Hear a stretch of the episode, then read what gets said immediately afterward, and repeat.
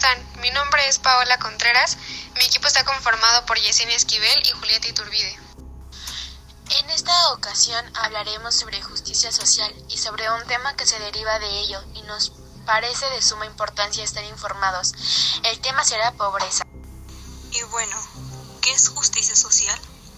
La justicia social hace referencia a la repartición justa y equitativa de los bienes y servicios que son necesarios para el desarrollo de una persona en sociedad. La justicia social es utilizada para reforzar la lucha contra la distribución de la desigualdad para el correcto desarrollo de una persona en sus metas personales, educativas y profesionales. Algunos ejemplos de la justicia social son acceso a la educación, acceso a la salud e igualdad de oportunidades en el campo laboral, etc. ¿Qué es la pobreza? Es un fenómeno social y económico, caracterizado por la incapacidad para la satisfacción de las necesidades básicas del individuo. Los factores que lo determinan en una clasificación como pobre es el escaso o nulo acceso a recursos tales como la educación, la vivienda, el agua potable, la salud, el trabajo, etc. Hay cuatro factores que causan la pobreza que son ignorancia, enfermedad, apatía y corrupción. Ignorancia es la falta de conocimiento o conocimiento escaso. La falta de conocimiento provoca al individuo o a la comunidad a que no tengan conciencia de sus oportunidades y de sus derechos para solucionar sus necesidades básicas. Enfermedad. La contaminación y la explosión demográfica han provocado que las poblaciones se vean afectadas por la enfermedad, la cual afecta directamente su capacidad laboral y su oportunidad de mejorar su calidad de vida. Apatía. Gran cantidad de la población se muestra acomodada a sus circunstancias y limitaciones. Nos aspiran a mejorar su calidad de vida. No se ve en su existencia ninguna trascendencia. No se sueña, no se aspira y no se lucha por su propio desarrollo. Corrupción. La corrupción impide que los servicios de asistencia social en salud, educación, seguridad y bienestar para la población en general cumplan sus objetivos y lleguen a las personas necesitadas, incrementando la pobreza y deteriorando la confiabilidad del Estado y sus instituciones. Pero ¿cuáles son las posibles soluciones a esto? Tres cosas, autogestión, dignificación y justicia social. ¿Por qué la autogestión? Un individuo o una comunidad puede salir de la pobreza cuando dejen de acomodarse a sus estados y cuando conozcan y ejerzan sus derechos individuales y colectivos. ¿Por qué la dignificación?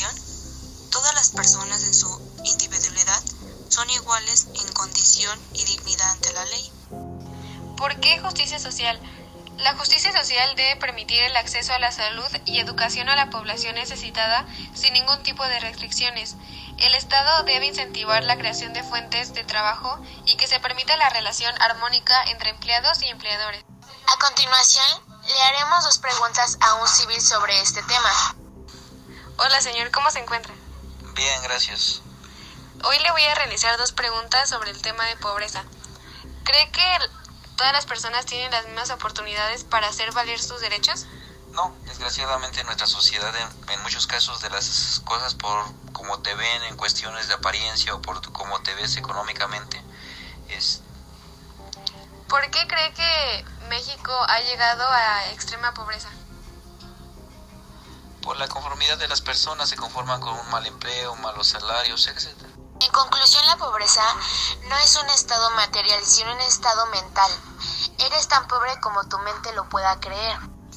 La pobreza no es la ausencia de bienes materiales, sino la ausencia de sabiduría para obtenerlos. Si no tienes claro cuál es el propósito de tus bienes, jamás podrás conservarlos e incrementarlos. La pobreza y la mediocridad son hermanas inseparables. Juntas hacen el trabajo de convertir al sabio en miserable. Sin embargo, esto se puede evitar con justicia social. Conclusión de justicia social. Como bien fue mencionado, tenemos presente que equidad y justicia social van de la mano. Se tiene que reflexionar esto en tu escuela y en el hogar. Hay mucha injusticia en México y en todas las partes del mundo.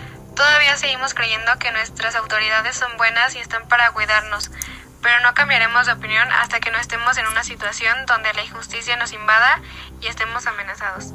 Todas las personas estamos expuestas a cualquier tipo de injusticia y las más comunes son las sociales y las económicas. Que por no tener los recursos necesarios estamos limitados a pagar cosas que por derecho deberíamos de tener. Por esto que elegimos el tema de pobreza, abarca el tema de la economía. Como comunidad debemos leer y estar informados de nuestros derechos, ya que muchas personas no están informadas sobre esto. Gracias por la atención. Contreras Huertas Paola, Ramírez de Turbide Julieta y su servidora Esquivel Cano Yeseni.